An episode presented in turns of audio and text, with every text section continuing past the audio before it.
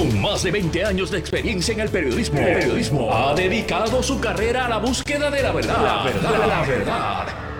De frente al grano, con carácter entrevistará a las figuras más importantes de la noticia. Radio Isla presenta a la periodista Mili, Mili Méndez en Dígame la verdad. Muy buenos días Puerto Rico, bienvenidos a otra edición de Dígame la Verdad por Radio Isla 1320. Les saluda Mili Méndez, gracias por conectar. Hoy 21 de noviembre estamos, mire, a par de días de celebrar el Día de Acción de Gracias en Familia. Así que vamos a arrancar de inmediato mucha información y el tema pues del asunto de seguridad, un tema que yo creo que que es cíclico, ¿verdad? Constantemente lo, tratamos de analizar, buscamos de qué manera eh, podemos eh, luchar eh, contra este mal en el país y que en gran parte está vinculado al negocio del narcotráfico, porque eso es un, un negocio. Ya vimos lo que tristemente pasó la semana pasada con esta intervención que hicieron agentes de aduana y que lamentablemente uno de ellos falleció y pues prácticamente hicieron una intervención y en ese bote, según lo que se alega y se, ¿verdad? se trae a la luz pública, pues está relacionado al mundo del narcotráfico. Estamos viendo eh, múltiples asesinatos eh, relacionados al narcotráfico, eh, víctimas inocentes también de, de esta situación. Así que vamos a analizar un poco porque esto me acuerda a una conversación que tuve recientemente con uno de los investigadores del Instituto de Estadística, que precisamente eh, voy a hacer un programa especial sobre ese tema, porque hicieron una recopilación de, estadísticas relacionadas al crimen y, pues lo que revela pues no es bonito, ¿verdad? Es que la situación aquí no mejora. Se han, se han ofrecido múltiples soluciones, múltiples soluciones, pero como que no nos atrevemos a dar el paso al frente. Eh, no observamos el éxito y, utilizo este ejemplo porque es el ejemplo que más se ha utilizado, que en Portugal, que se comparaba ¿verdad? un poco como estaba la situación aquí, ellos pues le tumbaron el negocio a los narcotraficantes y, pues la, cifra de asesinatos eh, mermó increíblemente y ahora el escenario en Portugal es otro.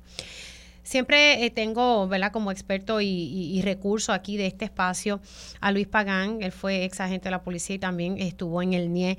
Y pues siempre hablamos de estos temas. Eh, lo tengo siempre como recurso de este espacio y en, y en televisión también. Así que le doy los buenos días a Luis Pagán. ¿Cómo estamos? Buenos días, Mili. Saludos a ti y a, toda la audiencia. Yo sé que constantemente hablamos de esta temática, pero me parece importante seguir con, con la discusión, porque muchos nos, nos preocupamos eh, de que la seguridad aquí en Puerto Rico cada vez es peor.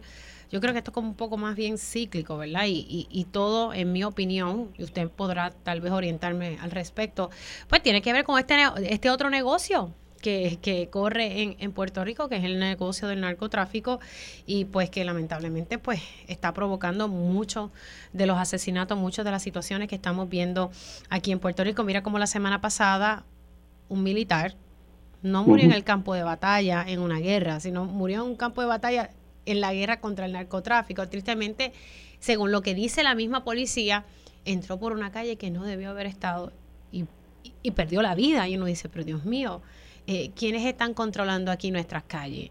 Eh, ¿cómo, usted lo observa? Porque usted pues estuvo adentro, usted sabe cómo es todo esto y ahora está pues observando desde afuera.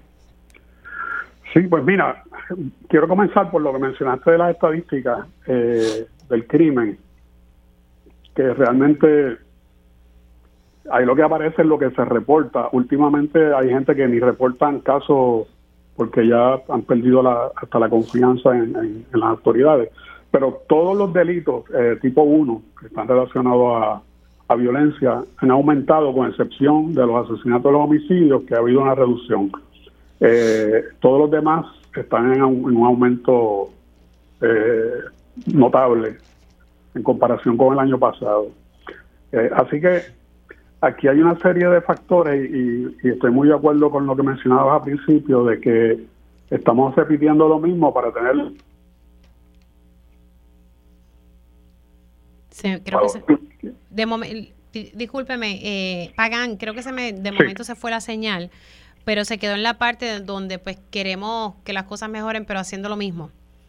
Exacto, exacto. No sé si me escuchan mejor ahora. Sí, ahora sí. Eh, y entonces queremos repetir lo mismo eh, para tener resultados diferentes y eso es la definición de locura. O sea, aquí hay una serie de factores que inciden y que están este, relacionados, que no es solamente enfocarlo desde el, punto de vista punitivo, como siempre queremos proyectarlo y siempre se quiere mirar. O sea, hay que mirarlo de una forma eh, holística, integral, que, tenemos que reconocer que hay un problema grave de salud mental en el país, que hay un problema grave de adicción. Se invierte más en combatir el crimen que en combatir este eh, la adicción a droga. Eh, como tú bien señalas, y eso también es cierto, eh, queremos tenemos unos políticos que actúan de manera hipócrita, mirando solamente ganar votos y no ven más allá, no salen de la caja para ver qué está pasando en otros países de avanzada donde se ha logrado reducir el crimen con medidas como penalización, este, eh, más flexibilización en, términos de, del uso de, las drogas, como ocurrió en un momento dado con el alcohol. Pero nos negamos a, mirar a otro lado y queremos venderle a la gente que todo está bien y que todo está funcionando perfectamente. Eh, mencionaste un caso de la fiscal Janet Parra, una fiscal con una experiencia tremenda en el Departamento de Justicia, una gran pérdida. Lo que ella, lo que ella declara es bien preocupante, al igual que lo del caso de Kevin Fred de la fiscal Besaida Quiñones, porque tienes ahí eh, unas personas que están denunciando algo muy serio que tiene que ver con, con, aguantar casos. Eh, así que hay una serie de, de, cosas que se están dando. Tenemos una serie de fiscales sin experiencia. Mira, mira antes la, la escena de un crimen la manejaba el, la policía, el CIC, que son expertos en investigación criminal. Los fiscales no son expertos en investigación criminal. De hecho, los fiscales estudian leyes y están para asesorar en la parte legal. Pero entonces cuando van a manejar una escena, el agente que es el que sabe tiene que dejarse llevar por lo que le dice el fiscal muchas veces. Cuando tal vez el agente tiene más experiencia, tal vez.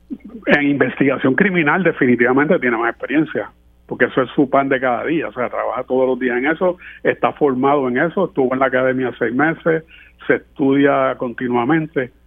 Y entonces, si te encuentras con un fiscal eh, nuevo, inmaduro, que se cree que se la sabe toda, empiezan a ponerle freno y a buscarle las cinco patas al gato y, y, y, al, final estaba viendo también del cúmulo de casos, como dijo la fiscal, de, casos sin, de asesinatos sin haberse trabajado por parte de los fiscales que no se han sometido. Eh, así que, que realmente el, caso del militar es otro ejemplo. O sea, ¿cómo es posible que la policía de Puerto Rico sabía que hay un punto de droga que no se puede entrar por una dirección y demás y no había pasado nada hasta que matan a este muchacho, este joven militar, eh, ¿sabe? De una manera bien violenta. Eh, así que por todos lados las cosas están caminando de una forma un poco mal. Eh, la vigilancia de las costas, este caso de, de los muchachos, de los compañeros federales, eh, el cual es muy triste, demuestra que igualmente la jurisdicción de las costas de los Estados Unidos de América y es, es limitada, no hay suficiente personal, es una pelea constante. Así que Puerto Rico es el mejor sitio, el mejor puente para entrar droga a los Estados Unidos. Una vez la droga llega aquí, ya está ya está en territorio americano y es mucho más fácil de redistribuirla. Y algo que había pasado con la administración de Donald Trump era de que habían eh, recortado recursos aquí a nivel federal para precisamente velar las costas, para movilizar a esos agentes allá a la frontera con México, porque pues ya tú sabes, Trump tenía esta mente de que imagínate, no pueden entrar más inmigrantes, etcétera, etcétera, y le recortó recursos a nivel federal aquí también. Eso es correcto. Y, y, actualmente están así, o sea, ellos no, no, no hay suficiente recursos y entonces pues es, muy fácil eh, entrar cargamentos de droga que constantemente, que de hecho, haciendo una parte, yo tengo que reconocer que el, que el comisionado Antonio López es una persona de mucha experiencia, que está ha traído ideas nuevas como la cuestión de, levantar mayor inteligencia, por eso hemos visto más arrestos, de mejorar la parte investigativa, es una persona que conoce, pero también tiene el obstáculo del Departamento de Seguridad Pública, que eso es otra burocracia. Entonces, él, él no tiene total autonomía en términos de, tomar decisiones a un cuerpo de la policía que, es tan complejo. Eh, y por mejores ideas que él tenga, pues está de manos atadas. Eh, lo mismo ocurre con el negocio de investigaciones especiales. Cuando yo estaba en el negocio de investigaciones especiales, en el NIE, que eran, yo llegué a la, a la posición de subdirector, yo tenía unos 400 agentes más o menos. Actualmente no hay ni 80 agentes para trabajar con casos de corrupción y crimen organizado. O sea, ¿qué tú puedes hacer con eso? Prácticamente nada. O sea, que usted tenía a, 400 agentes para hacer investigaciones de corrupción y ahora cuánto más o menos, 80 y pico. 80 o menos. Porque, Así no se puede. No se puede, o sea, no se puede. Entonces, lo, que estamos vendiendo, vendiendo al país, que todo está bien, que todo está en orden, pero hay una enajenación total de que nadie tenga la capacidad de liderar y sentarse y decir, mira, vamos a mirar eh, Portugal, vamos a mirar eh, estados como Colorado, vamos y vamos a ver cómo ha funcionado esto y atrevernos. Ahora mismo hubo un, hubo un proyecto de ley que fue derrotado, que era de, de Héctor Ferrelijo, eh, que yo entendía que era una forma positiva de empezar a, buscar otras cosas diferentes y se perdió. O sea, eh, por, y vuelvo y le digo, todo esto es una, cuestión de política, porque aquí los políticos lo que les importa es ganar eh, y mantenerse en el poder. Es una cuestión de hipocresía, de no hacer, de, hipocresía colectiva, de no atreverse a tomar decisiones pensando en su aspecto o beneficio personal, no en el del país. Ahora también algo que usted y yo habíamos hablado en el pasado y que a mí me parece preocupante, y yo sé que esto va más allá de de, ¿verdad? de asesinos contratados a, a, sueldo, pero eso existe y a mí me han hablado hasta de, una escuelita y todo. Pasa que muchos pues no se atreven a hablar de, estos temas, eh, pero la realidad es que estamos a ese nivel.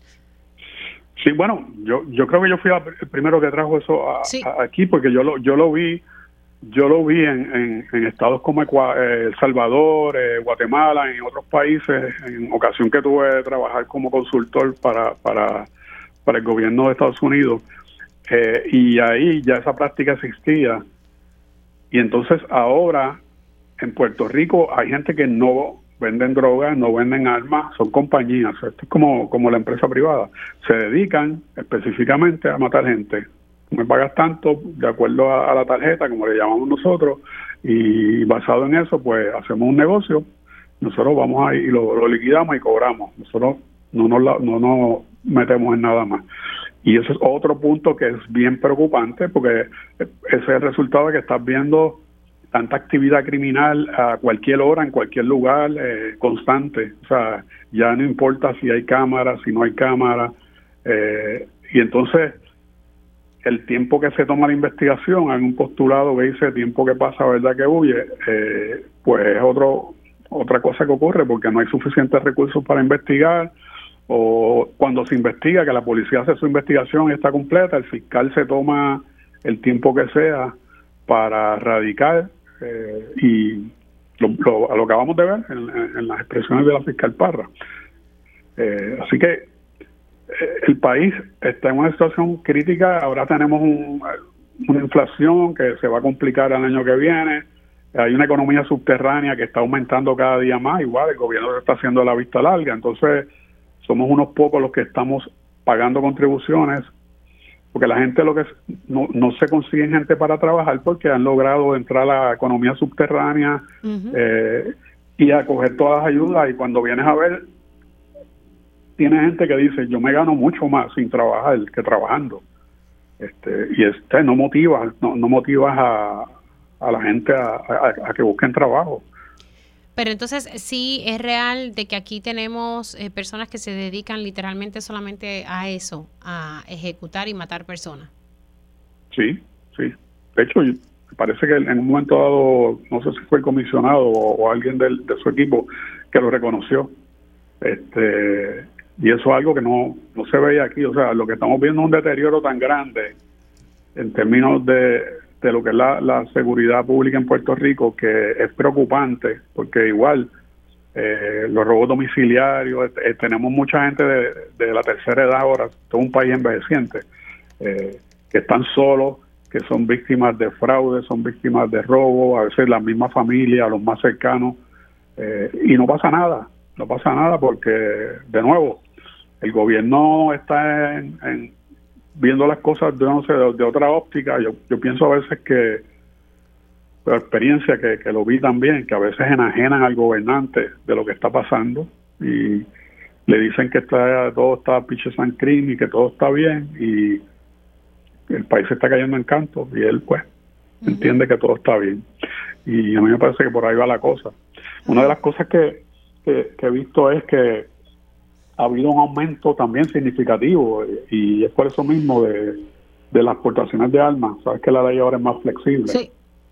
Y entonces mucha gente se están armando. O sea, esto es un país, voy cuando voy a la armería, que voy a, comprar balas o algo para ir a practicar, eh, me sorprendo y veo muchas mujeres últimamente entrando a, esta, esta cuestión de, del uso de armas de armarse. Ahora, eso me trae ahora, ya que me, me, me, trae ese detalle, me, te preguntaba fuera del aire si ahora en el mundo también del narcotráfico las féminas están más activas en este mundo. Bueno, sí, siempre han estado activas. No sé recuerda casos como Moncha la Grilla, la famosa Sonia La Pata que le decían. Sí. Pero eh, en México muchas la, reina del sur, por ejemplo, pero en Puerto Rico se está tomando también eh, prominencia que mujeres que de empleadas pasaron ahora a ser dueñas de puntos y dan orden y dirigen. Igualmente están las, las que se conocen como mulas, que son las que transportan las drogas de, de un lado a otro. Y están las víctimas colaterales, que son mujeres que a sabiendas se relacionan con personas que están en este mundo y, y cuando les toca que los van a matar a ellos, pues se van allá eh, colateralmente como víctimas. Sí. y, lo vimos ayer, y lo vimos este fin de semana, ¿verdad? Con un incidente. Pagan, te quiero dar las gracias, ¿verdad? Por siempre sacarle tu tiempo para poder hablar de, estos temas. Y pues eh, seguimos hablando de lo mismo y, y hay una enajenación, como tú muy bien explicas, por parte del gobierno en tomar las medidas correctas, en camino, ¿verdad? En la dirección correcta para ver cómo uno, ¿verdad? Puede combatir y bregar, ¿verdad? Con un país que tiene un problema de salud mental, un país que tiene un problema de adicciones y, pues la situación que estamos teniendo ahora mismo con, con el narcotráfico. Gracias por haber estado con nosotros unos minutitos. Un abrazo. Gracias, mil igual, siempre a la orden. Cómo no, Luis Pagán, ex agente de la policía y subdirector del NIEN en un momento dado. Él decía que antes tenía como unos 400 agentes para hacer investigaciones, apenas ahora hay, hay 80. Quiero poner, este fin de semana así ha, provocado un revuelo las expresiones de la ex fiscal estatal Janet Parra, eh, para quienes, ¿verdad? Uno a veces, para quienes no sigan eh, estos temas, ella manejó el caso de Casella. Eh, y un caso sumamente importante. Ella hace unas denuncias sobre casos no radicados eh, el Departamento de Justicia sacó un comunicado de prensa diciendo pues que, eso no era cierto, pero ella no se quedó callada y ella nuevamente a través de su página de Facebook se expresó eh, reiterando lo dicho. Quiero poner un extracto para entonces pasar con, con mi próxima invitada. Que esos 15 asesinatos duerman el sueño de los justos, porque nadie hace nada, nadie sabe nada, nadie dice nada, yo creo que es hora de que el secretario de Justicia haga su trabajo. Mire, haga su trabajo. Usted sabe, usted no puede venir a decir, como dijo, ¿verdad? Con los casos de los que habló otra fiscal, que usted no sabía nada, porque usted sabe de esos casos. Y si usted dice que no lo sabía, usted también recibió mi carta de renuncia donde yo le hablo de esos casos. Es bien difícil tu ver un departamento de justicia que en estos últimos dos años, que es lo que lleva el señor secretario dirigiendo el departamento, han renunciado más de 100 fiscales. ¿Cómo es que nadie le cuestiona a ese señor secretario por qué le han renunciado 100 fiscales? ¿Qué es lo que está pasando? ¿Cómo si alguien le dice a usted, mire, hay 15 asesinatos que no hacen nada? Que la jefa fiscal no hace lo que tiene que hacer, que el secretario no hace lo que tiene que hacer, ¿cómo es que usted no le cuestiona eso? Obviamente es más fácil decir que eso son cosas del pasado, que esta fiscal se fue mordida. Mire, yo no me fui mordida, porque a mí nadie me pidió la renuncia. No fue que se me agotó el término y no me renominaron. A mí me quedaba término como fiscal todavía. Pero yo me fui con la indignación, no solamente de esos 15 asesinatos, sino de otros asuntos confidenciales que no están en las cartas. Pero si usted lee la carta, usted va a ver que si usted me hubiese preguntado, yo le podía decir qué es lo que estaba pasando.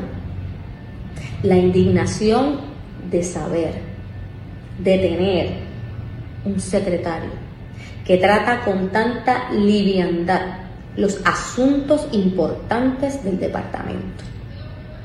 Mire, señor gobernador, el departamento no se ha caído, no se ha ido por un barranco, porque usted tiene allí fiscales comprometidos, empleados comprometidos, de, administración, eh, monopolio, registro, eh, todas esas divisiones. Usted tiene allí personal comprometido que mantiene en pie al Departamento de Justicia, a pesar de tener a una persona que lo dirige, que nunca ha sido funcionario público, que no conoce el departamento y que no sabe lo que tiene que hacer para que este pueblo vuelva a tener confianza en ese departamento de justicia.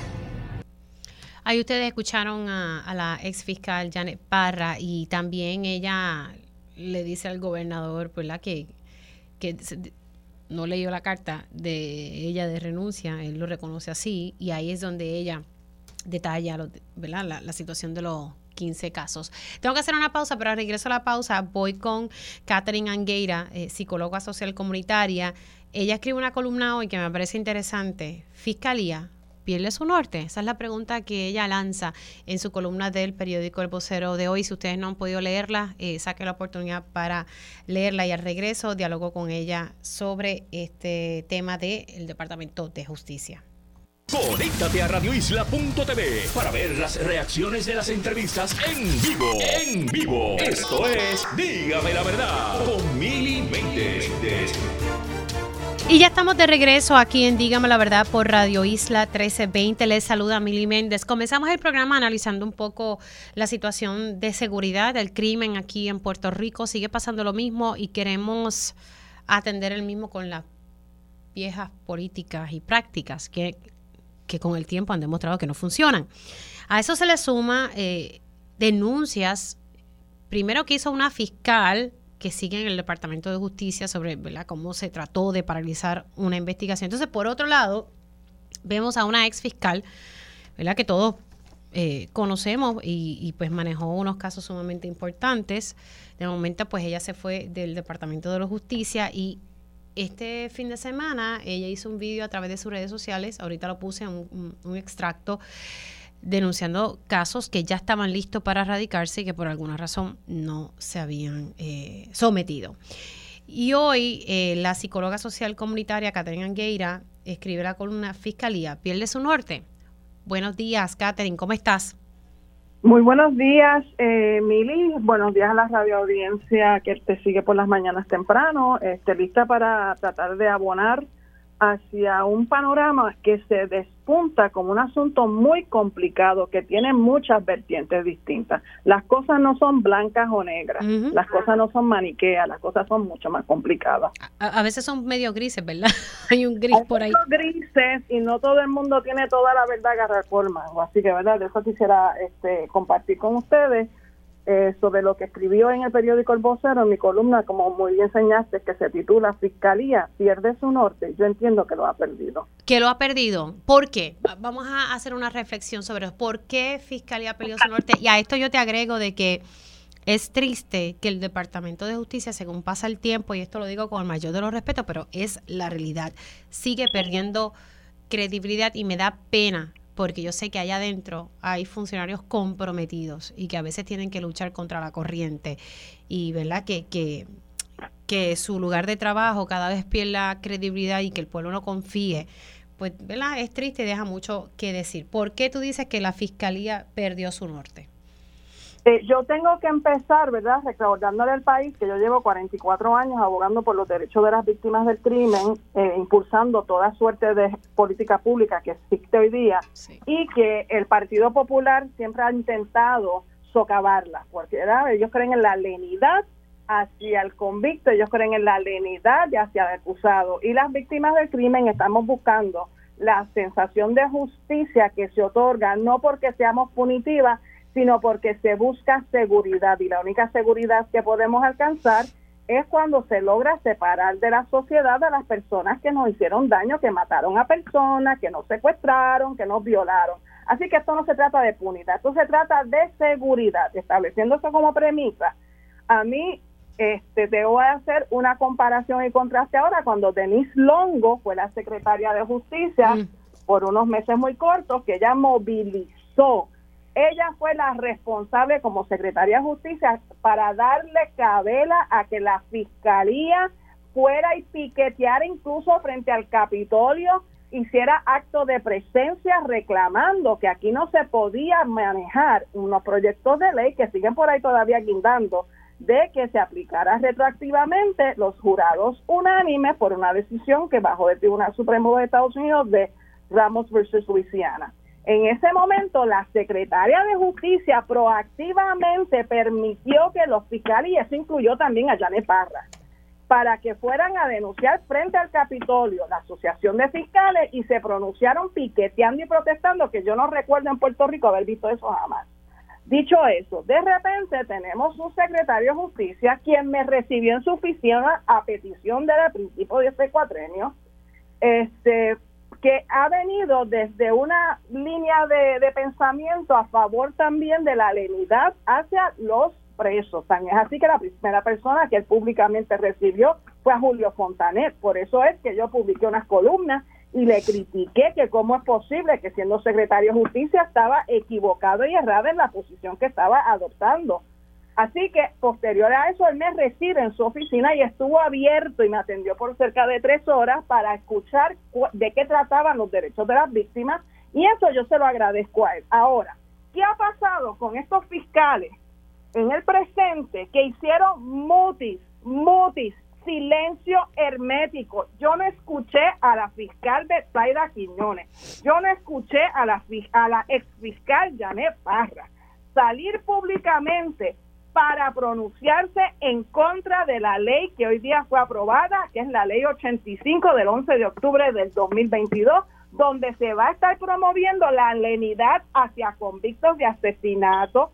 Todavía está en cuáles si aplica o no a los violadores, pero aquí se va a permitir la escarcelación temprana de asesinos que tienen sentencias consecutivas por haber matado más de una persona, ni a Janet Parra ni a la Betsaida Quiñones, yo la escuché pronunciarse. El único que empezó a hacer unos pronunciamientos en contra de esa ley era el fiscal Yamil Juarbe, que por razones personales tengo entendido, se vio en otras circunstancias de la vida teniendo que atender otros asuntos. Pero dicho eso, ¿dónde estaban los fiscales que desde mayo hasta la semana pasada estuvo, estuvieron cabildeando hicieron actos de presencia en las graderías, según reporta la prensa, para presionar a la legislatura para que le aumentaran los salarios. Y jamás hicieron eso, jamás hicieron actos de presencia de esa manera para favorecer los derechos de las víctimas del crimen. Ahora te pregunto, Catherine, eh, entendiendo ¿verdad? Tu, tu indignación, ¿no será? Y, y, lanzo esto porque yo he escuchado y te lo comentaba un poco fuera del aire, historias de terror allá adentro.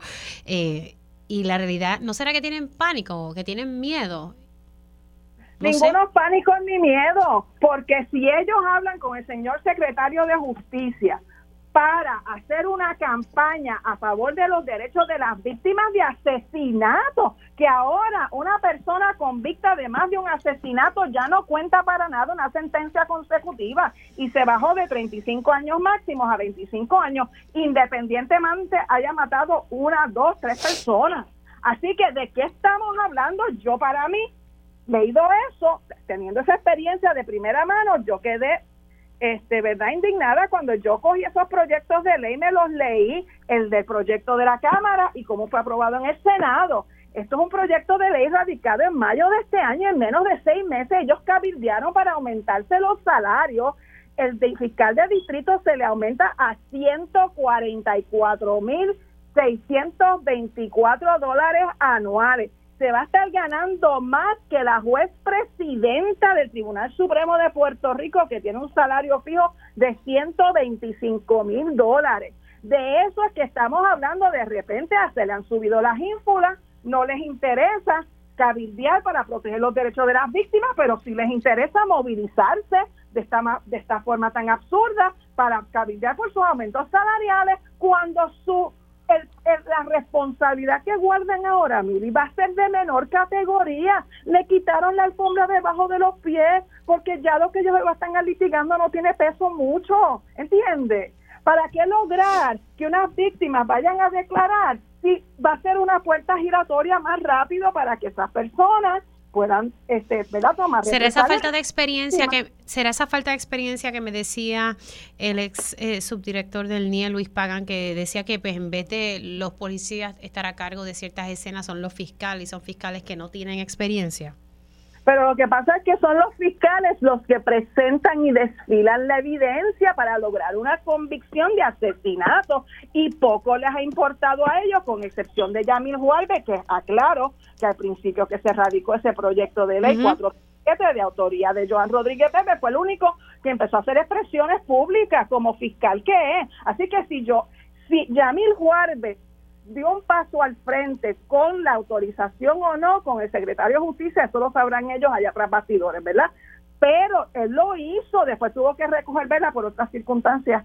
Pero, dicho eso, ¿dónde están todos estos fiscales ahora? ¿Dónde estaba Betsaida Quiñones? ¿Dónde estaba Janet Parra? Que sí, ella dijo en su alocución el fin de semana que ella había hecho un video, porque yo recuerdo el video que ella hizo cuando el asunto para denunciar lo que implicaba los jurados unánimes retractivamente y ella alega que en ese momento la secretaria entonces, Denise Longo, la llamó a capítulo.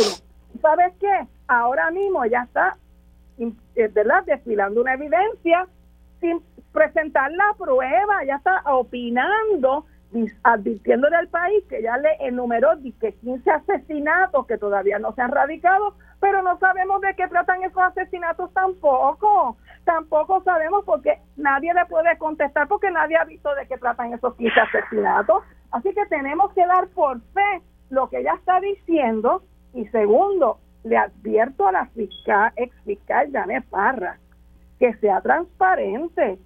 Hay un caso en Humacao en que ella ha asumido la representación legal actualmente de personas que estuvieron bajo el manto de su investigación no voy a hablar de eso todavía, pero sí acabo de recibir los documentos y voy a estar digiriéndomelos como yo suelo hacer porque mañana voy a estar en entrevista con Pensi sobre el asunto. Así que esto es un asunto muy serio, es muy serio cuando tú le hablas al país y no le presentas la evidencia y ella sabe lo que es evidencia. Lo mismo con la fiscal Quiñones. ¿Cómo es que yo voy a creerle a una fiscal que me está diciendo que ella no tenía la autoridad para sentarse y entrevistar a alguien de medicina forense. Eso es bien difícil. Imagínense que todos los fiscales en Puerto Rico tuviesen que ir a la jefa de fiscales para pedir autorización para entrevistar a alguien de medicina forense, estarían paralizados todos los casos. Así que aquí hay que tener las cosas en, ¿verdad? Sobre la mesa. Hay que tener sumo cuidados cuando uno está escuchando testimonios, ¿Por qué la fiscal de Zaida Quiñones, que tengo entendido que tenía una amistad cercana con la entonces secretaria asociada Marian Santini, que era la mano derecha de Manueli, nunca trajo públicamente esta información que ella está trayendo ahora? O sea, eh, hay muchas dudas, uno tiene que cuestionar muchos asuntos. Bueno. Así que, ¿verdad? Yo sí tengo que reclamarle tanto a Janet Parra como a Betsaida Quiñones y todos los demás fiscales que están buscando un aumento salarial tan abismal en un país que está en quiebra, porque todavía estamos en quiebra. Si está sobrando dinero, Mili, si está sobrando dinero, porque nos bajen el IBU, ¿qué es lo que pasa? El país completo se merece unos ahorros y si ese dinero sale de las arcas del IBU, pues entonces que nos bajen, que es bastante alto que está. Eh, esos son otros 20 pesos ahí, los acuerdos que le dan los chavitos a los bonistas, los que son recaudos del IVU, tristemente. Esa es la situación que... que Pero eso nada más coge como 5.5%, 6%, nos cobran 11.5% de IVU. Claro, pero tú sabes lo que es que se cuadra eh, pagarle la deuda del gobierno general a los bonistas, pero por encima de eso, si tenemos recaudos extras, también hay que darle chavos a los bonistas adicionales. Vamos, tú sabes. Como dices tú, que los bajen ahí algo.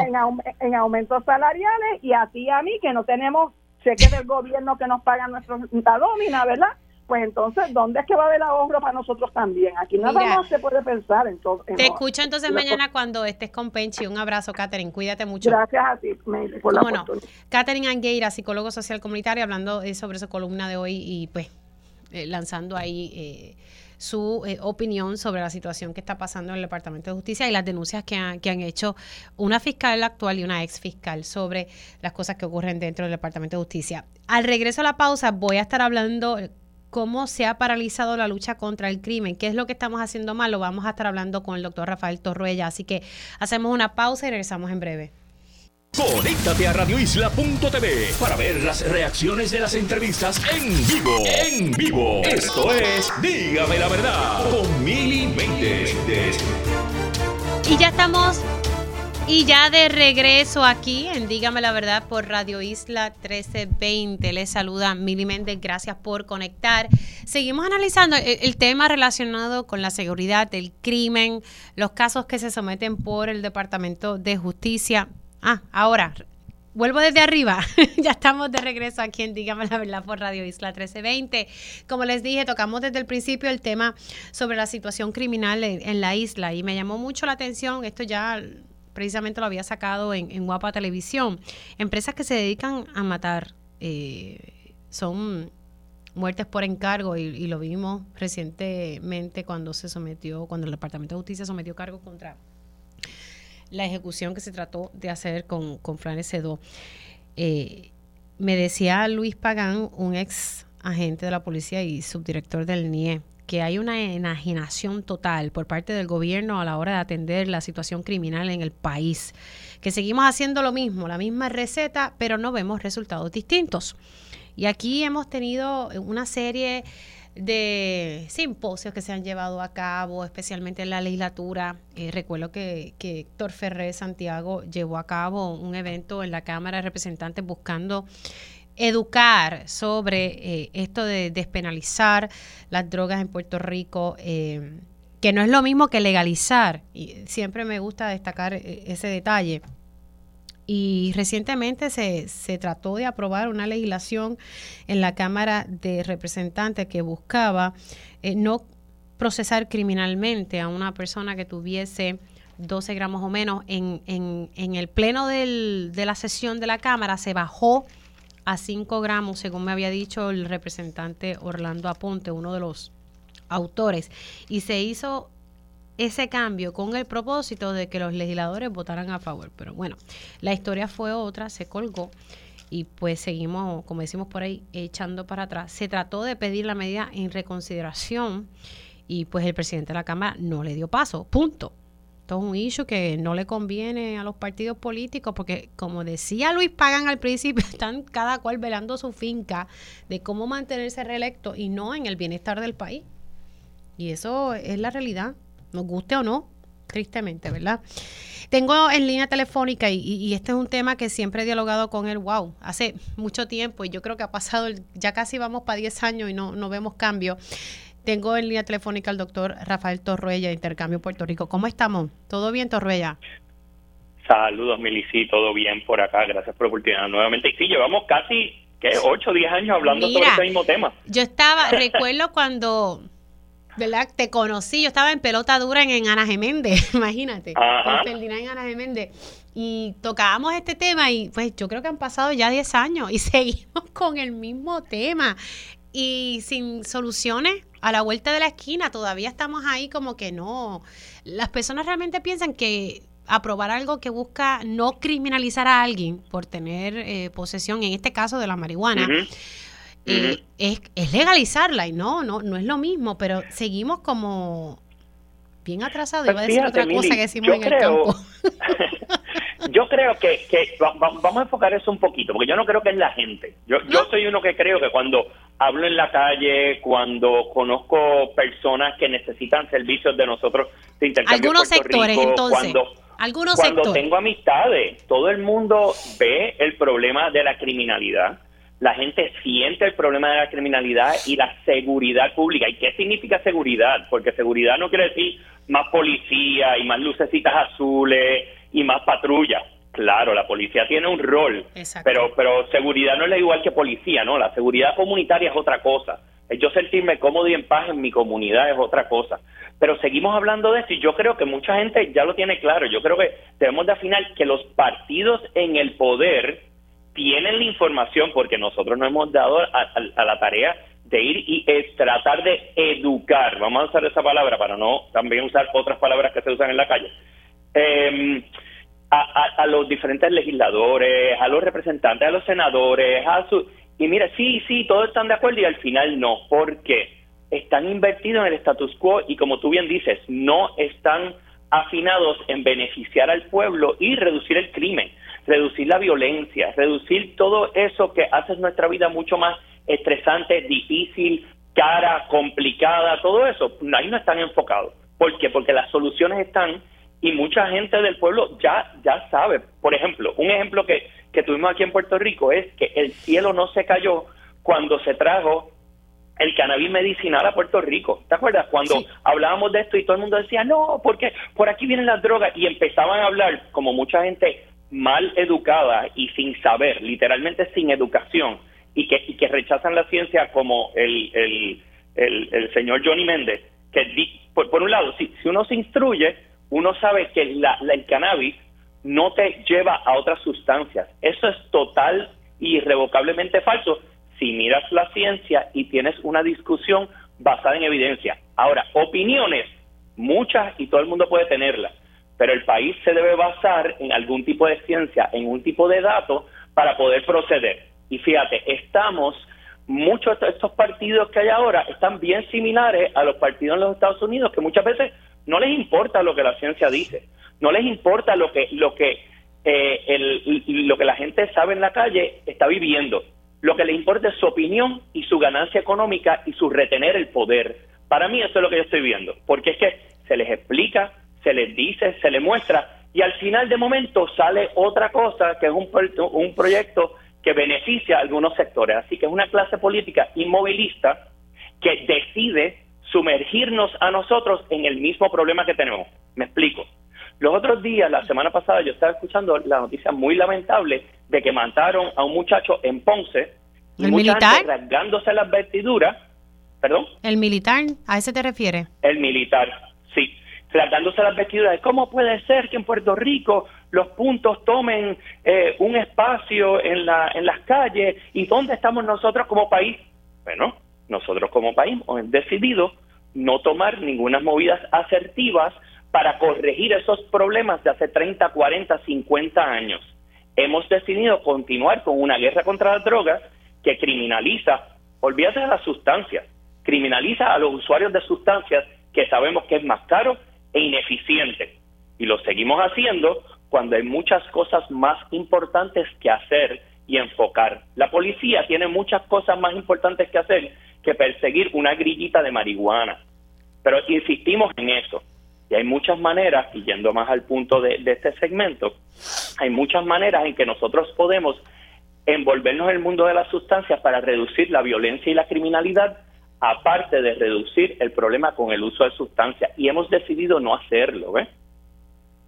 Sí, no, y, y yo insisto en que como es un tema bastante controvertible y, digo esto porque las personas con quienes he dialogado dentro de la legislatura me dicen, bueno, lo que pasa es que eso cuesta voto y si nos metemos en eso, eso no nos conviene ahora porque las elecciones pues, están a la vuelta de la esquina y si seguimos legislando así, se echó el país.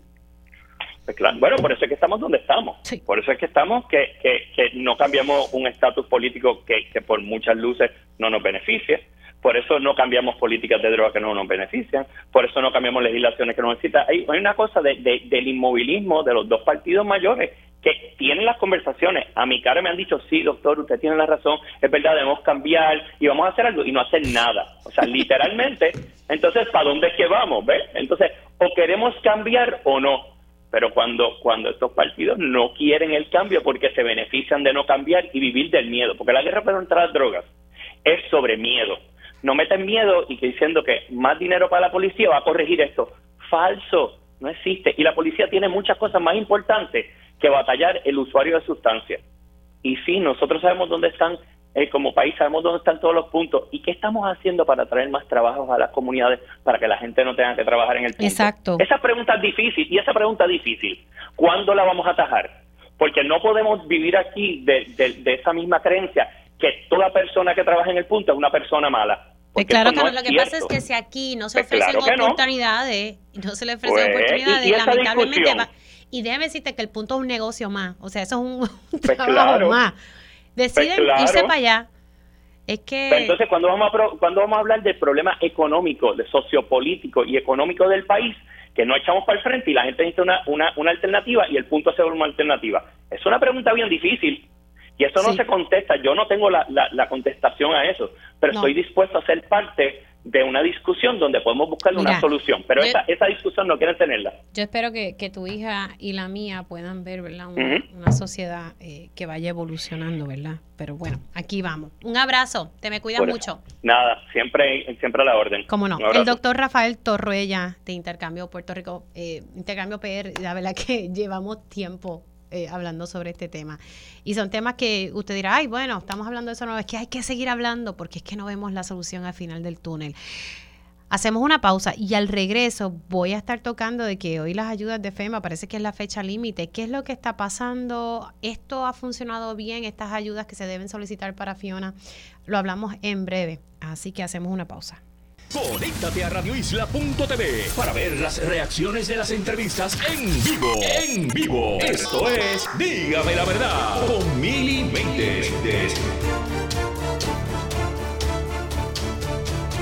Bueno, y ya estamos de regreso aquí en Dígame la Verdad por Radio Isla 1320. Les saluda Mili Méndez. Ha salido una información, pasa que estamos tratando de corroborar. Eh, Bloomberg acaba de informar que la Corte Suprema de Estados Unidos, eh, al parecer no va a ver el, la, moción que habían eh, sometido la Federación de Maestros ante el Tribunal Supremo de Estados Unidos. Así que eh, se había sometido un certiorari por parte de la Federación de Maestros y relacionados al plan de ajuste de la deuda del Estado Libre Asociado de Puerto Rico, de la deuda en general había salido un tuit de John Mott, pero ya oficialmente, por lo menos Bloomberg, ha puesto esta información que me parece importante. Trataré entonces de, conectar con el licenciado Rolando Emanueli para hablar sobre el particular. Mientras tanto, eh, hay una fecha límite por parte de FEMA para dar unas ayudas en torno, ¿verdad?, a, a las ayudas por, por Fiona. Y hace mucho tiempito atrás yo estaba hablando con distintas organizaciones Fundación Fondo de Acceso a la Justicia, con Ayuda Legal Puerto Rico, con Furia, sobre los dolores de cabeza que están pasando nuestros adultos mayores, en fin, el boricua, para eh, solicitar estas ayudas que está ofreciendo FEMA. Tengo en línea telefónica a la licenciada Amaris Torres. Ella es la directora ejecutiva de Fundación Fondo Acceso a Justicia. Saludos, ¿cómo estamos? Saludos, buenos días. Gracias, Mili, por tenerme en tu programa nuevamente. Bueno, sí, aquí todo el mundo me está escribiendo sobre, disculpe, que todo el mundo me está escribiendo sobre lo del Supremo Federal, así que ya mismito conectaremos con el licenciado Ronaldo Panoli para hablar del particular. Pero hablemos, eh, eh, eh licenciada Maris Torre, ¿cómo va la cosa? Porque ponen una fecha límite y uno dice, pero Dios mío, si yo conozco gente que, que literalmente han pasado un dolor de cabeza para poder tener acceso a, información, acceso a poder solicitar estas ayudas. Hay mucha confusión, especialmente entre nuestros viejitos. ¿Qué es lo que ustedes han visto? Porque sé que estuvieron la semana pasada eh, full allí en, en, Plaza Las Américas. ¿Cómo, está la cosa? Eso es así. Pues el panorama que estamos viendo es que precisamente la semana pasada, de lunes a viernes, estuvimos en Plaza Las Américas de 11 de la mañana a 7 de la noche ofreciendo una actividad eh, de servicios legales gratuitos para las personas, ¿verdad?, que quisieran solicitar o, presentar una carta de apelación a FEMA. En esa actividad estuvo eh, hubo funcionarios de FEMA también allí para asistir a algunas personas. ¿Y qué sucedió? Atendimos 800 personas y eso es una cantidad muy significativa para ¿verdad? una actividad que, ¿verdad? aunque sí se anunció, pero que estábamos viendo muchas personas mayores, personas con discapacidades, muchas personas, inclusive atendimos en esa semana 30 personas sordas, personas que iban a solicitar por primera vez, no solamente que FEMA les denegó, sino que iban a solicitar por primera vez o querían saber el estatus, porque la, la constante era que nos decían, FEMA no me ha notificado, no sé el estatus de mi reclamación, no he recibido ninguna comunicación y eso pasa mucho. Entonces, ¿qué pasa con las personas que fueron esta semana, la semana pasada a solicitar por primera vez y se enteraron que el lunes, o sea, hoy, es la fecha límite para solicitar? Estamos hablando de personas que fueron, vinieron desde Quebradillas, desde Mayagüez hasta Plaza Las Américas a obtener este servicio. ¿Y por qué? Porque FEMA estaba, wow, esto está bien lleno, qué barbaridad, que mucha gente hay aquí. Y yo les expresaba a los funcionarios, bueno, esto está bien lleno porque ustedes, FEMA, han continuado cerrando centros. Han cerrado tantos centros que de 43 centros ahora mismo quedan 19 y hoy precisamente cierran más. Hoy cierra, por ejemplo, Toabaja, un municipio que ha sufrido muchísimo por la lluvia, no solamente de Fiona, sino antes y después de Fiona, y van a cerrar un centro hoy de personas que estuvieron refugiadas sin agua y sin luz. A mí me sorprende mucho que FEMA no haya en esta ocasión de este huracán haya extendido la fecha para solicitar y la mantuvo para el día de hoy porque no quiero comparar con el huracán María que sí extendieron varias veces, pero en otros en otras emergencias en Estados Unidos, allá en otros estados extienden fechas y lo que estamos viendo es que aquí con un, un desastre donde todavía hay personas sin luz en Maricao y en bolsillos de Mayagüez, FEMA no extendió la fecha. Y a mí lo que más me impacta de todo esto es que cuando se aprobó la solicitud de desastre por el presidente Biden el 21 de septiembre, en ese momento solamente el mapa reflejaba 55 municipios elegibles para la asistencia individual. Ese mapa se enmendó siete veces para seguir añadiendo poquito a poquito a cuenta gota distintos municipios. En la séptima enmienda a ese mapa, que fue el 27 de septiembre, Ahí fue que todos los municipios fueron elegibles para asistencia individual. Y yo me pregunto, ¿por qué entonces FEMA no puso como fecha límite el 27 de noviembre si la última enmienda que cubrió todo Puerto Rico fue el 27 de septiembre y son 60 días, ¿verdad? A partir de esa declaración. Honestamente, pensamos que, ¿verdad? Que, que es sumamente injusto que municipios que se aprobaron después para ser elegibles, esas personas, ¿verdad?, tengan menos días para solicitar. Y en ese sentido, yo le exhortaría a las personas que genuinamente estuvieron sin luz y que genuinamente se enteraron de que podían solicitar a FEMA después, que lo hagan, que cuando llegue esa denegatoria, con muchísimo gusto, nuestras organizaciones de la Fundación Fondo Acceso a la Justicia y Eleadas le podemos hacer la apelación porque tienen derecho a que por justa causa ¿verdad? Se, se redacte una apelación y que la persona tenga derecho a continuar su reclamación, aunque la haya solicitado después de este lunes. Sí, no, definitivamente. Entonces, eh, me dijo cuántas oficinas hay ahora de FEMA eh, recopilando ¿verdad? la solicitud de estas ayudas. Yo entré por la mañana al website de FEMA, fema.gov, y habían 19. Entiendo que hoy van a cerrar más, incluyendo toda baja, y se va a reducir a 15 pero definitivamente esto tiene un impacto muy negativo para nuestra población, porque nuestra población, que la mayoría de las personas que vimos en la actividad de Plaza Las Américas la semana pasada son adultos mayores, son muchas personas que viven bajo los niveles de pobreza, que no dominan la tecnología y que no van a estar esperando en el teléfono más de una, una, dos, tres horas por teléfono y que su mejor el mejor mecanismo para ir y averiguar su reclamación de FEMA es yendo a un centro. Esa es la manera más accesible para, para muchos de nuestras personas que necesitan esa, esa ayuda.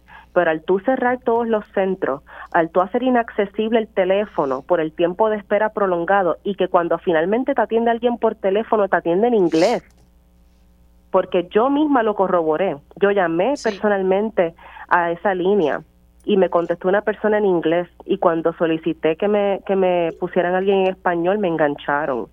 Y eso es verdad, lo estamos documentando, pero no es justo para nuestra población que acaba de pasar hace dos meses por este huracán, que FEMA se desentienda de todo lo que está pasando en esta población, que no extiende el periodo y lo deje para hoy, que cierre, esté cerrando prácticamente todos los centros antes de la fecha límite y que tenga un teléfono inaccesible y con personas hablando inglés. Yo, yo estoy bien preocupada con lo que con cómo FEMA ha atendido este desastre y muchos dirán ah pero con Trump era peor bueno pero es que también estamos viendo que también con esta con este gobierno ahora de, del presidente Biden que todo el mundo decía que FEMA iba a ser mejor estamos viendo los las mismas experiencias y las mismas situaciones donde había habido un aquí hay un discrimen por por ejemplo en el lenguaje.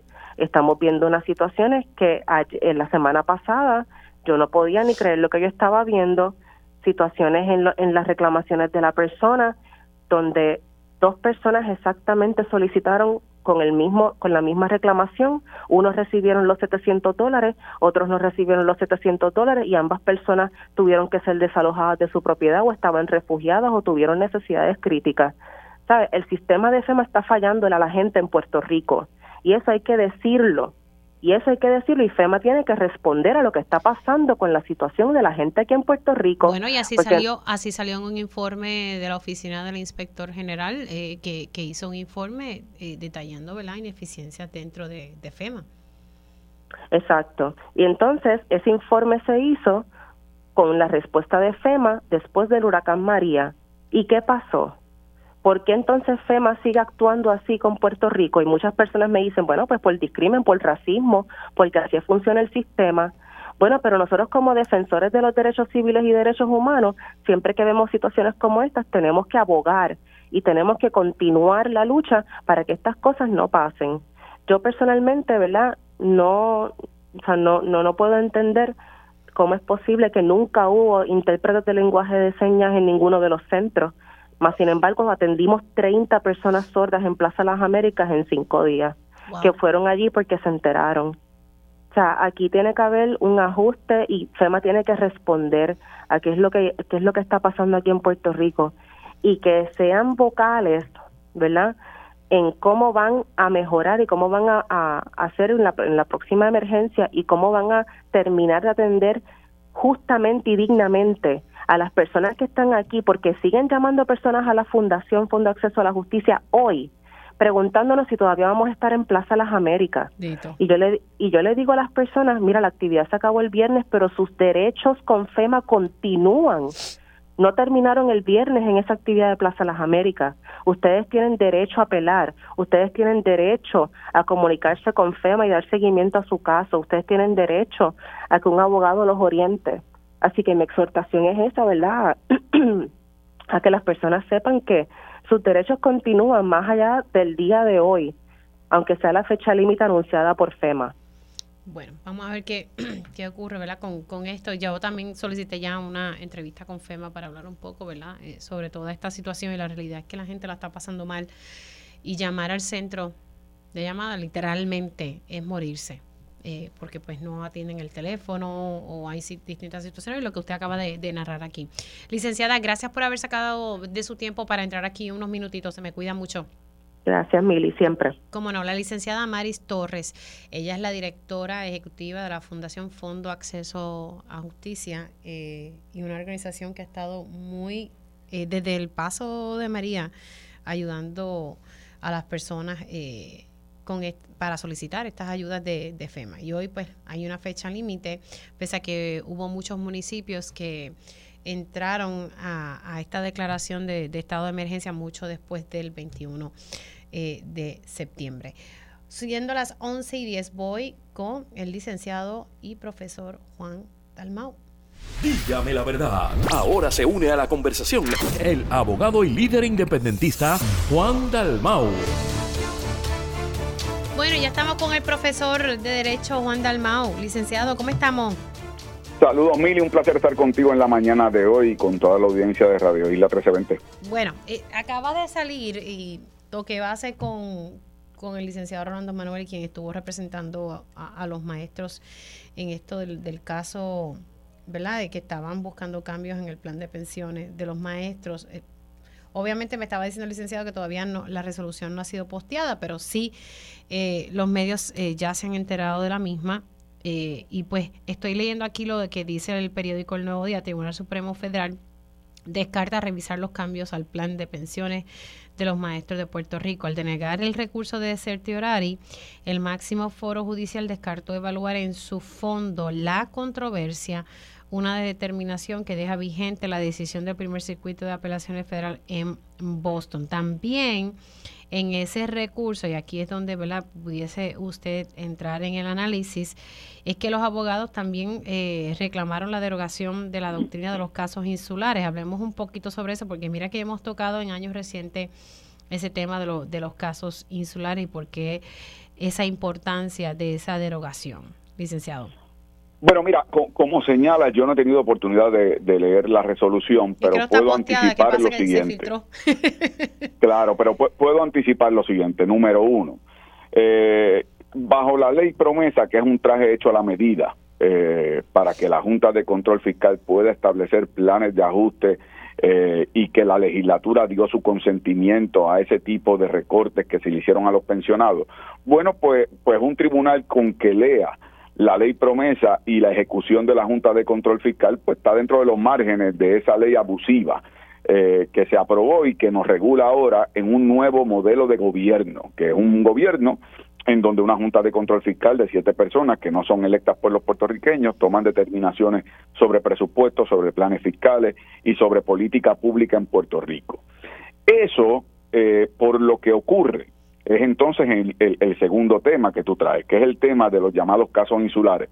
Para hacer un resumen breve, los casos, los llamados casos insulares son una serie de casos que se resolvieron a principios del siglo pasado por el Tribunal Supremo Federal, donde por primera vez el Tribunal Supremo Federal tenía que definir cuál iba a ser el tratamiento a los territorios adquiridos luego de la guerra hispanoamericana cuál iba a ser el tratamiento de esos territorios que no había intención de incorporarlos como Estado. Previo a eso, toda extensión territorial de los Estados Unidos era con intención de incorporar como Estado esos territorios. Ese no era el caso de Filipinas, no era el caso de Puerto Rico, entre otros. Y por lo tanto, se crea una doctrina en donde dice hay unos territorios que son los territorios incorporados, que son territorios con vías de convertirse en Estado, y hay unos territorios no incorporados, que es el caso de Puerto Rico, que no están en vías de convertirse en un Estado, pero que sí el Congreso tiene poder plenario para legislar sobre ellos y establecer las regulaciones correspondientes. El Tribunal Supremo reiteradamente, en tiempos recientes, ya no solo en Sánchez Valle, sino también en el caso de Aurelius, que fue un caso también relacionado al tema de la Junta de Control Fiscal, Promesa y, los bonistas. Eh, ahora, en este caso más reciente, ocurrió con el caso del Seguro Social Suplementario. En todos ha reiterado, no estoy hablando ya del principio del siglo pasado, estoy hablando de hace meses, por no decir hoy, como tú estás trayendo la noticia caliente eh, a la discusión, eh, ha reiterado que sí, que el Congreso tiene autoridad plenaria para, para legislar sobre los territorios no incorporados, que es el caso de Puerto Rico, y hacerlo de forma discriminatoria y, y esa ha sido la posición reiterada del Tribunal Supremo de los Estados Unidos y la única salida para esa realidad jurídica puertorriqueña es un proceso de descolonización serio en donde se fuerza el Congreso a que responda a nuestro derecho a la autodeterminación como, como corresponde en el derecho internacional. No ha ocurrido. Bueno, no ha ocurrido porque aquí gobiernos populares y PNP nunca han tenido ni rodillas ni voluntad para enfrentar al Congreso con esa obligación y cada vez que presionan la puerta, el temor de recibir una respuesta como la que recibió Pedro Pierluisi eh, esta pasada semana, eh, por parte de un congresista, bueno, pues el temor de que eso se oficialice de una forma más contundente, pues prefieren jugar a la colonia perpetuidad y por eso esto no va a cambiar hasta que haya un gobierno con un verdadero compromiso descolonizador. Creo que el congresista fue de apellido algo así. Así es. De, de, Georgia. Yo estuve escuchando, no sé por qué hice eso en el fin de semana, un ching ching, pero escuché un poco el, el, lo que él dijo en casi en su totalidad. Y lo que él dijo me parece que es muy real. O sea, vamos, y él dijo claramente que se han llevado a cabo muchas pistas sobre el tema del estatus, muchas cosas así del estatus, pero que entonces no se han hecho vistas de seguimiento sobre cómo ha funcionado Promesa en Puerto Rico, sí que ha tenido sus logros, pero que no se ha analizado bien si ha funcionado, si no ha funcionado, y a mí me parece que él tiene un poco de lógica en eso. Eh, bueno, hay dos cosas, Mili, dos cosas. Eh, una, si se le fuera si se le fuera a dar un campeonato universal como pasaba en la lucha libre un campeonato universal eh, al fracaso estrepitoso en un modelo de desarrollo económico se le tiene que dar a la Junta de Control Fiscal ah, porque promesa incluye promesa incluye disposiciones sobre el tema de medidas para desarrollo económico en Puerto Rico y nada de eso ha ocurrido, al contrario. El fracaso de la Junta de Control Fiscal eh, eh, es una cosa de nuevo de campeonato universal. Pero hay otra cosa, Mili, porque, y esto aprovecho tu espacio para, ¿verdad? Para lo que es, que es orientar a quienes nos escuchan. Aquí han querido reducir el liderato político PNP, ha, querido reducir esto a una expresión de un congresista de forma aislada. Yo les recuerdo que Donald Trump, a quien Jennifer González apoyó en su campaña electoral, en un momento dado eh, contempló intercambiar a Puerto Rico con Groenlandia en una negociación con los daneses. Eh, que Marco Rubio y Rick Scott, que son ambos aliados del PNP porque aquí le recogieron dinero para sus campañas, tan pronto ganaron las elecciones, dijeron que en el, en el Senado estadounidense no había ninguna, ninguna oportunidad de un proyecto que incluyera la, estadidad como opción. Chuck Schumer, demócrata, para que no digan que son los republicanos feos, malos y, y trogloditas. Chuck Schumer, demócrata, dijo que la estadidad en los Estados Unidos eh, eh, eh, no tenía ningún, ningún tipo de espacio ni ambiente. O sea que esto no es una voz aislada. Lo que sucede es que hay veces en donde hay personas que son más vocales que otras que lo dicen por lo bajo, pero esa es la actitud, esa es la actitud prevaleciente. Y te lo digo primero por mis experiencias eh, eh, en el Congreso de los Estados Unidos, pero yo acabo de regresar de, un viaje en Washington para unos compromisos académicos, pero también eh, con unas reuniones tras bastidores que yo sé cuál es la actitud y por eso es que tú ves que el gobierno del PNP se ha conformado con estos delegados de mentira que son una caricatura de un proceso de reclamo de la estadidad, pero es de mentira. La verdad que con, con el tema del estatus, eh, en resumen, eh, la cosa va a suero de brea, al paso que vamos. Sí, tenemos que tenemos que desde Puerto Rico forzar al Congreso a tener que responder. Ay, muchacho, pero eso, el me van a salir más caras de las que tengo. Y, y, por eso es importante, y, y, en el caso del PIB que ha propuesto una asamblea de estatus democrática, de que eh, eh, no colonial ni territorial, pero, pero mientras los gobiernos sean populares y PNP, tú tienes razón, es suero de brea. Por eso el cambio para quienes tienen un verdadero compromiso descolonizador tiene que ser también un cambio del bipartidismo rojo y azul que ha sido eh, el inmovilismo absoluto en el tema de estatus. ¿Qué estaba haciendo por Washington? ¿Estuvo dando charla? Eh, estuve dos conferencias en dos universidades, en American University, estuve en George Washington University, eh, tuve reuniones con, con profesores eh, de la Escuela de Derecho de Georgetown y además de eso, pues otras reuniones que nunca divulgo porque porque no, no adelanta estrategias al adversario, pero fue fue realmente muy provechoso, particularmente tengo que decirte que la, las actividades en las dos universidades eh, la, la oportunidad de crear conciencia sobre el tema de Puerto Rico para alumnos que son estadounidenses o que son de otras jurisdicciones, al mismo tiempo, pues obviamente estudiantes puertorriqueños eh, interesados y, y, muy comprometidos eh, con tener la oportunidad de regresar a Puerto Rico para aportar a nuestro desarrollo y reconstrucción como país, es algo que me ha hecho regresar con mucho entusiasmo y mucha esperanza. Vamos a ver cómo se mueve la cosa. Licenciado, gracias por siempre estar aquí dos veces al mes, se me cuida mucho. Siempre, cuídate mucho, un abrazo y saludos a todos y que pasen eh, una feliz semana, particularmente en el día familiar que hemos criollizado ya como el Día del Pavo. Bueno, comiendo un poquito de pollo lechón, que es lo que hay disponible. así mismo es, por eso eso eh, ya está puertorriqueñizado. Bueno, licenciado Juan Dalmau, cuídese mucho. Hacemos una pausa aquí en Dígame la Verdad por Radio Isla 1320 y al regreso hablamos sobre temas energéticos. Conéctate a radioisla.tv para ver las reacciones de las entrevistas en vivo. En vivo. Esto es Dígame la Verdad con Mili Y de regreso aquí en Dígame la Verdad por Radio Isla 1320. Ahora vamos a estar tocando temas energéticos. La semana pasada... Eh, se daba luz verde, eh, especialmente por parte de FEMA, para poder alquilar eh, generadores eh, y también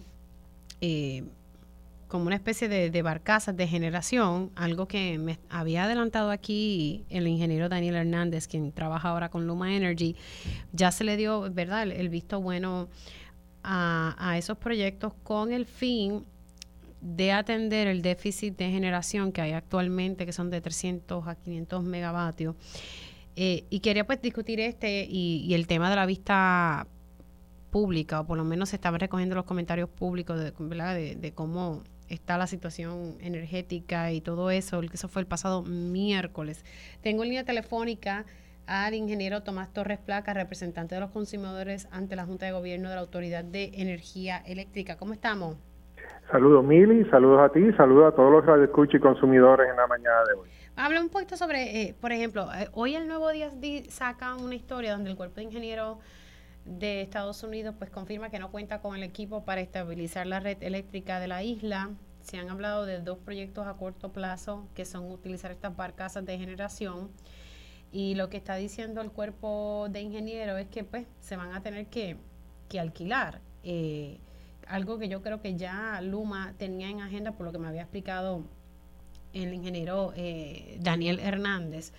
Y también se está hablando de alquilar otros eh, generadores para atender esta deficiencia. Y lo que hablaba yo la semana pasada con el abogado ambiental Pedro Sade es que esto no se convierta en ser proyectos transitorios, eh, de momento que sean proyectos permanentes.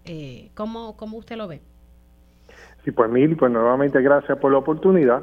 Eh, inmediatamente después del huracán Fiona, el, negociado de energía tuvo una vista en el cual evaluó el estatus de la generación y le encargó a Luma Energy, al operador del sistema eléctrico, como son los que despachan la energía, es desarrollar un plan para trabajar con eh, cualquier déficit que hubiese de, generación. Y ya en aquel momento, estamos hablando eh, final de septiembre, principio de octubre. Principio de octubre, sí. Eh, no, creo que fue finales de septiembre, para decirte más. Sí, pero la vista fue a principios de octubre porque me acuerdo bien de la fecha cuando leí el... Hubo, dos, hubo dos vistas, una de septiembre y una de octubre. Entonces, este, pues ya se estaba planteando esto eh, eh, porque durante el huracán habían unas unidades que estaban básicamente eh, manteniendo el sistema con, la, con el suficiente resguardo y estas unidades, que fue la unidad Aguirre 2, eh, en Costa Sur, creo que también hubo una averías y en San Juan, creo que hubo otra averías, la, creo que la unidad 5 o 6 de San Juan tuvieron unas averías menores, ¿no? Pero unas averías que aunque son menores no permiten que esas máquinas estén en 100% de su generación. Por lo tanto, ya habían unas unidades que, estaban fuera, como la unidad 1 de Aguirre, porque eh, cuando esa unidad fue a entrar en servicio, luego de un mantenimiento programado, tuvo problemas en el generador. Y a todas estas cosas mezclarse, las unidades que ya estaban en, en su mantenimiento, las unidades que fueron afectadas en Fiona, más las unidades que tienen su mantenimiento programado, para este periodo entre noviembre y marzo del año que viene. A todo eso mezclarse, pues hay un déficit, en generación. Mira, pues esa, esa propuesta de traer esas, esas unidades, ¿no? Eh, eh, pues es necesaria, pero solamente por el tiempo que tome reparar estas unidades. El, el itinerario de mantenimiento establece que eso va a ser hasta marzo. Pues a veces eso cambia, a veces unos meses más, a veces unos meses menos. Pero inmediatamente se termina de reparar esas máquinas. Que Aguirre 1 entra, Aguirre 2 entra, Costa Azul 5 y 6 estén en servicio, y San Juan 5 y 6 estén en servicio, y estén en servicio reparadas y, eh, sin, sin ningún eh, asunto pendiente, pues está para casa deben de, terminar su, su función. Se está hablando entre 12 y 18 meses. Eso es demasiado tiempo. Esas unidades deben de llegar lo antes posible, estar los tres o cuatro meses que se requieran eh, eh separar eh, estas máquinas y una vez se terminen de reparar estas unidades, que algunas tienen mantenimiento programado, otras averiaron por Fiona y otras ya, ya estaban en un mantenimiento, pues estas máquinas se deben de, de terminar su uso. Esta máquina temporera, pues de, una vez se repare, una vez completen la función que deben de hacer, deben de completar su uso. Esto, esto se ha tocado recientemente en las reuniones de la, de la Junta de Gobierno de la Autoridad de Energía Eléctrica. Sí, siempre eh, nosotros discutimos mensualmente el estatus de la generación y eso se discute. Todas las reuniones se discuten. Así que nada despinta que esto es lo que va a pasar a corto plazo dentro de la situación de generación de la Autoridad de Energía. Pero estos proyectos tardan, o sea, estos proyectos no, no es como que están listos en seis meses. Bueno, pudieran haber eh, algunos proyectos de estos que sí estén eh, terminados ya para finales de marzo, quizás algunos tarden un poco más, pero, pero estamos hablando de ese escenario, o sea, tener estas barcazas aquí por un año, 18 meses, es lo que eh, hay que tener cuidado de no utilizar estos temas de temas políticos, porque no vamos a tener unas unidades 18 meses ahí sentadas, con lo que eso cuesta, y, y esos son dinero de contribuyentes, aunque son contribuyentes federales, pues dinero contribuyente, hay que tener mucho cuidado cómo se usan esos fondos. Inmediatamente, inmediatamente, perdona, se reparen estas unidades y entren en servicio y haya y se tenga el resguardo que se necesita, que son esos 700 megavatios, pues estas unidades terminan su servicio y deben de retirarse. Ahora quiero aprovechar y, hablar de, la reunión que se dio, la vista que se dio la semana pasada, una iniciativa suya que, que, le tomó tiempo, pero tanto estuvo insistiendo hasta que se logró para que los consumidores de la Autoridad de Energía Eléctrica, Luma Energy, pudiesen expresarse sobre la situación energética del país. Finalmente, ¿cuál fue el producto de ese encuentro, de, de, de esa oportunidad que tuvieron los consumidores? Pues Mili, fue una excelente reunión, de hecho fue la primera reunión que el representante de los consumidores en coordinación con la Junta de Gobierno tiene. Eh, la ley establece que debe hacerse en acuerdo esta reunión con el presidente de la Junta y así se llevó a cabo. Eh, y, y como te digo, la mayoría, de, para mi sorpresa, la mayoría de los consumidores que participaron en, en la, en la, en la reunión que tuvimos era para expresar problemas con la inestabilidad de servicio. Y es bien curioso porque la mayoría de ellos, al terminar de expresar, expresar perdóname, la inestabilidad de servicio que tenía, inmediatamente decían, y veo aquí el, poste, la línea, la subestación, lo que fuera que, les afectaba, eh, con una vegetación fuera de control alrededor de ella. O sea, y ese era el elemento común. O sea, eh, eh, a, través de toda la isla, tanto en el área metro, en el área de San Juan, como en el área sur, todo Puerto Rico, ese era el tema. Hay una estabilidad de servicio y cuando miramos los postes, miramos los cables, están llenos de vegetación. Ese, es el problema. Que mire, yo vi este fin de, mire, agregando, agregando eso, ingeniero, disculpe, estoy dialogando con el, ingeniero Tomás Torres Placa. Yo estuve por Villalba este fin de semana cogiendo como un break, como decimos por ahí. Y cuando yo pasé por ahí, por la zona bien montañosa, literalmente las líneas, no le estoy vacilando, yo no sé ni por qué no le cogí una foto, las líneas estaban amarradas con una soga. Con una soga. Así estamos, a ese nivel. ¿Verdad? Para que no estuviese en el piso, agarras por una soguita. Y los árboles todos encima. por todos lados. Sí, sí. Entonces, en resumen, eh, el sistema, la, la, gente básicamente tuvo quejas. Sí, la, la mayoría de, de las personas le llamó, con, lo, primero fue problemas de vegetación. Lo segundo, problemas de vegetación. Hubo, hubo consumido de facturación, perdóname.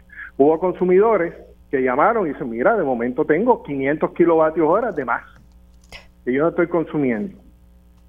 Eh, otro consumidor llamaba, mira, este, eh, la, factura de julio y agosto de momento me llegó por mil y pico de dólares y yo lo que consumo es eh, 200. Eh, Llamo allá, me dicen que todo está bien, pero ya va tres meses corrido que me llega de 1.800 dólares la factura. Y ese tipo de cosas se, se, se, trató allí y también un aspecto que es el aspecto de medición neta. Mm. Muchos clientes con dudas con respecto a cargos de medición neta, que llegaban unos cargos que ellos no se esperaban tener en su factura.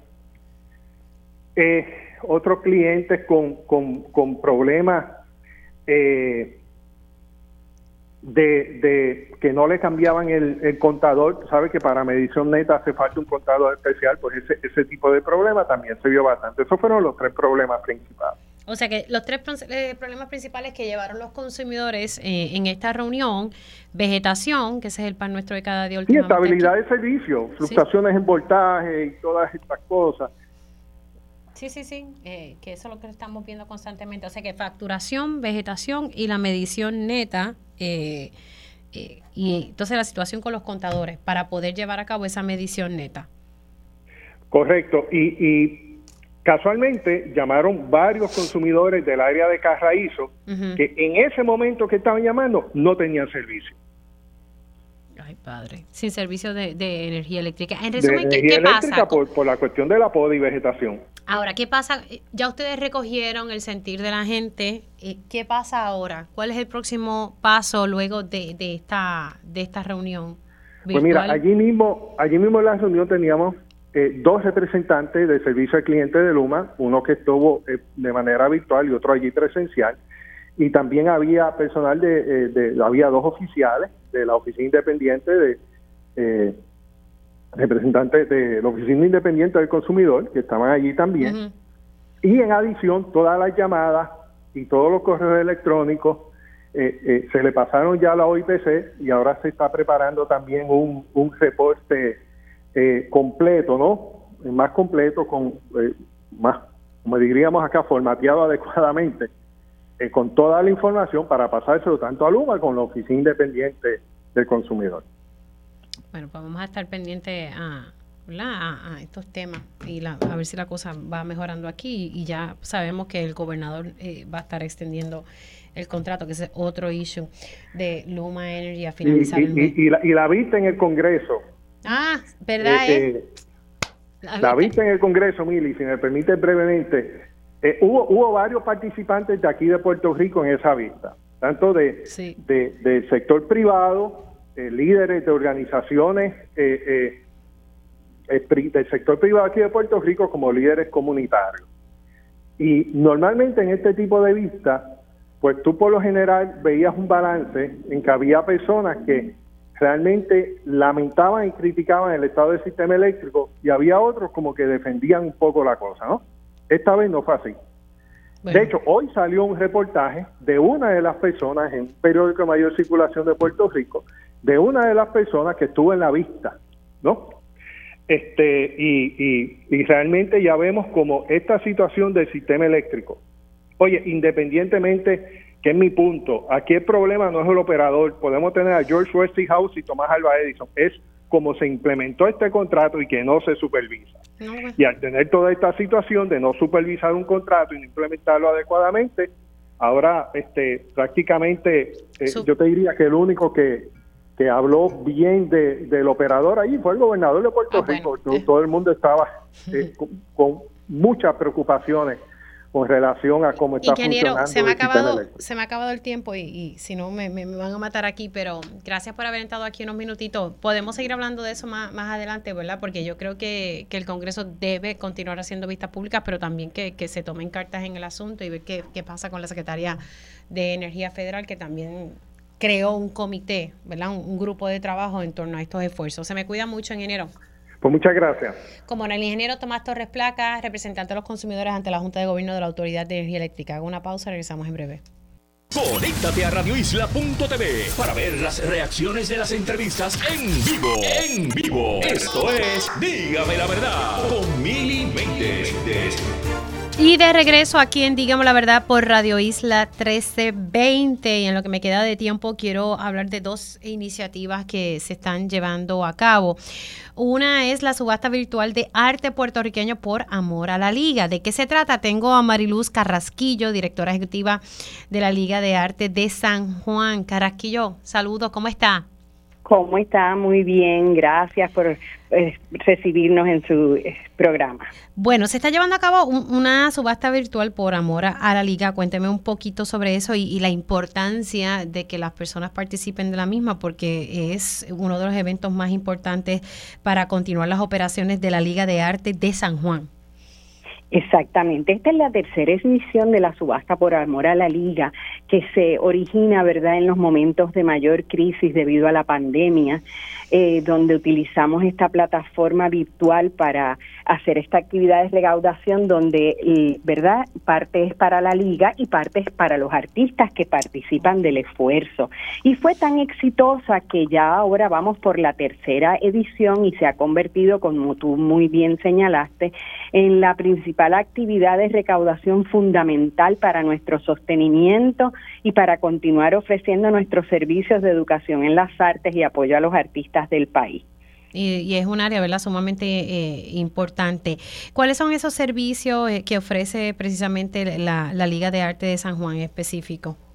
La Liga es una escuela de arte que da talleres libres a niños, adolescentes y adultos. Nosotros atendemos a toda la población, a todas las comunidades, ¿verdad? Este, no importa su edad ni su grado de, conocimiento de las artes. Tenemos desde talleres libres desde el principio y, y o sea, para personas que inician y ya con más conocimiento, nosotros llevamos 54 años en el Viejo San Juan y también tenemos un importante programa de exposiciones donde apoyamos y presentamos el trabajo de los artistas eh, visuales, ¿verdad? Por eso es tan importante para nosotros esta subasta que nos da una oportunidad no solo de recaudar fondos, sino también de mostrar, ¿verdad?, la calidad y, y, hermosura del arte puertorriqueño y del trabajo de tantos artistas generosos que se identifican con la institución de tantos años, ¿verdad? Para lograr su, su sostenimiento y su fortalecimiento. Rapidito, Carrasquillo, ¿cómo las personas verdad pueden eh, participar de, esta, es una plataforma muy sencilla. Uno tiene que comprar un boleto de 25 dólares en la misma plataforma. Entran en la página de la liga, ligasj.org, liga de arte sj.org y ahí mismo les va a ver el enlace para la subasta entran, pagan el boleto, con el boleto van a participar de una rifa de certificados de regalos y obras de arte y la membresía de por un año en la liga y ahí van a poder ver todos los trabajos que hay con el valor del, de la obra, con lo que el precio de, de, de inicio de la subasta, que siempre es más favorecedor, y, pues pueden hacer sus pujas. Es muy sencillo, es una plataforma muy amigable y como les digo, pueden disfrutar del arte, pueden apoyar a los artistas y a la liga o disfrutar de, de, la excelencia de esas obras de arte y ayudar a la institución. Así que rapidito, entonces es liga de arte y en nuestras redes sociales, Liga de Arte eh, en Facebook, Instagram, también van a ver los enlaces o llamarnos al 787-725-5453. Gracias Marilu por haber estado aquí unos minutitos en Dígame la Verdad, cuídate. Gracias a ustedes también, los esperamos en la subasta, gracias. Marilu Carrasquillo, directora ejecutiva de Liga de Arte de San Juan. Este importante, ¿verdad? Destacar que, que estas organizaciones, ¿verdad? Esta escuela en particular necesita realizar este tipo de eventos para poder continuar sus operaciones. Así que es importante apoyar estas iniciativas. Otra organización que siempre hace mucho en, en, todo momento, no solamente en esta época navideña, es iniciativa comunitaria. Tengo en línea telefónica a su directora ejecutiva, Yoreli Rivera. Saludos, Yoreli, ¿cómo estás? Bien, bien. ¿Y tú, Mili? Todo bien, gracias a Dios. Eh, seguimos, ¿verdad? Con, con el esfuerzo Alimenta un alma esta Navidad. Háblame un poquito sobre el mismo. Sí, pues mira, Alimenta un alma esta Navidad es nuestra campaña principal, que lo que hace es hacer dos cosas principales. Uno, eh, hablar y educar sobre lo que es el fenómeno del sinogarismo en nuestra isla y dos, invitar a las personas a que puedan apoyarnos con un donativo para nosotros poder seguir en las calles proveyendo alimentos y servicios de salud para las personas sin hogar. ¿Cómo está funcionando eh, para las personas que tal vez eh, no han conocido un poco, aunque yo sé que ustedes llevan muchos años con, con este esfuerzo? Habla un poquito sobre cómo funciona. Sí, pues en Iniciativa Comunitaria todos los días estamos en la calle, somos una entidad que llevamos 30 años proveyendo servicios de salud y particularmente en esta temporada navideña donde nos juntamos como familia, llevamos el mensaje de que no nos olvidemos de las personas sin hogar. Mire, en nuestra isla el número de personas sin hogar viene en aumento y el rostro de esas personas vemos cada vez jóvenes y adultos mayores que pierden su techo seguro y están en la calle buscando ayuda para poder ¿verdad? regresar a un techo seguro y es ahí donde iniciativa intensifica sus servicios en las calles para con el plato de comida poder llevar servicios de salud y servicios de trabajo social para buscar reintegrar a esas personas nuevamente a la sociedad. me estás diciendo que siempre, ¿verdad? Hemos visto el, perfil del adulto mayor, pero entonces ahora estamos viendo gente más joven. E, ellos te dicen los motivos, la situación económica, se quedan sin trabajo. las razones son múltiples, pero hay varias cosas. Uno, a veces nos pasa que el joven sale huyendo de un ciclo de, de violencia un joven que ¿verdad? decidió divulgar su orientación sexual y su familia por no aceptarlo lo lanza a la calle o también un joven que está estudiando, tiene un part-time y no necesariamente le da para cubrir lo que es el alto costo de renta que se está dando en nuestra isla y empieza a vivir en, el carro. Y ahí es donde es importante poder eh, entrar con el servicio de manejo de casa, de trabajo social, para poder buscar un techo seguro y que tenga estabilidad y pueda continuar sus estudios. Wow, eh, qué, triste esa situación. Ahí es que uno ve la, la realidad de la importancia de las personas tengan acceso a un techo seguro. ¿Dónde las personas se comunican eh, para participar de esta iniciativa Alimenta un Alma esta Navidad? Sí, pues invitamos a todas las personas que nos escuchan para que puedan hacer su donación a través de ATH Móvil en el botón de donar escribe iniciativa comunitaria. También lo pueden hacer a través de nuestra página de internet iniciativacomunitaria.org, iniciativacomunitaria.org. Ahí entra, ve y conoce nuestro servicio y de paso hace su aportación. Ok, si entro a TH Móvil, busco entonces eh, eh, donar. En el botón de donar, oprime y pones el nombre de la entidad, iniciativa comunitaria, y haces tu donación. Eso es así de sencillo, mi gente. Ahí yo estoy entrando para mirar bien. Eh, cuando usted mira su ATH móvil, es 1, 2, 3, 4. Número 4, donde dice el corazoncito donar, ahí entonces usted le da donar y busca iniciativa comunitaria. Llorelis, gracias por haber entrado unos minutitos. Te me cuida. Un abrazo. Cómo no.